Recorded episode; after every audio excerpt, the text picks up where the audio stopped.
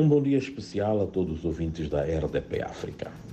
A edição desta segunda-feira do Ampula Fax aborda diversos temas, dentre eles um que chocou a sociedade nampulense. Trata-se do linchamento de um menor de 13 anos de idade, por supostamente pertencer a uma quadrilha criminosa. A justiça, pelas próprias mãos, está de volta a Nampula. Este linchamento aconteceu à luz do dia, na passada sexta-feira, perpetrada por populares, nos, no quarteirão terreno A do bairro suburbano de Morraparinha, aqui nos arredores da cidade de Nampula, a um adolescente, ainda com muito por dar, por ter sido encontrado na posse de um televisor cuja proveniência ele não pode esclarecer. Aventa-se que os restantes membros da quadrilha de assaltantes, em número de seis, encontrem-se a monte, mas espera-se que a polícia, que foi notificada desta ocorrência, se pronuncie, como tem sido hábito, no briefing à imprensa, que todas as segundas-feiras acontece para o resumo da semana em termos criminais. Erosão dos solos eh, ameaça destruir casas em Moatala é outro título de destaque hoje.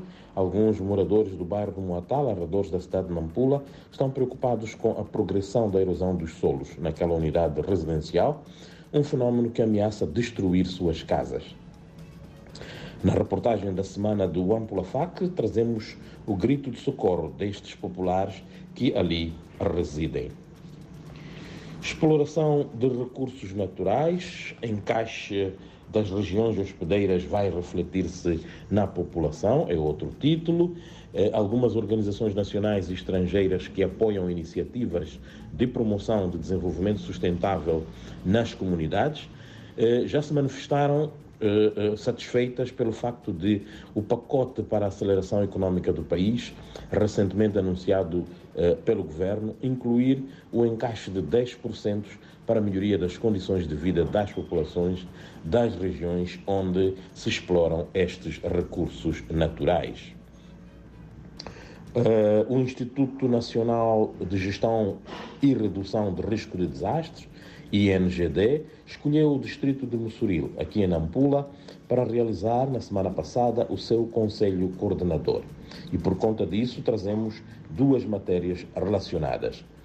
A primeira, sobre a necessidade do aumento de investimento em sistemas integrados de aviso prévio e redução do risco de desastres, para ajudar a reduzir mortes e perdas materiais decorrentes da ocorrência de eventos extremos.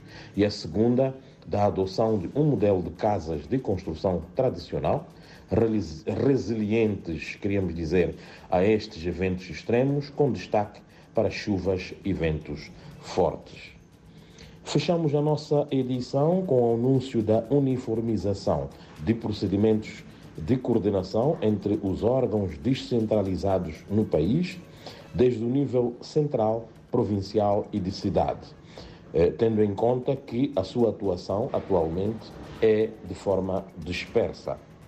Lembrando que Nampula foi palco do segundo Conselho Nacional de Coordenação entre os órgãos eh, descentralizados do país. Uma ótima semana, até a próxima segunda-feira. Um abraço de Wampula Fax.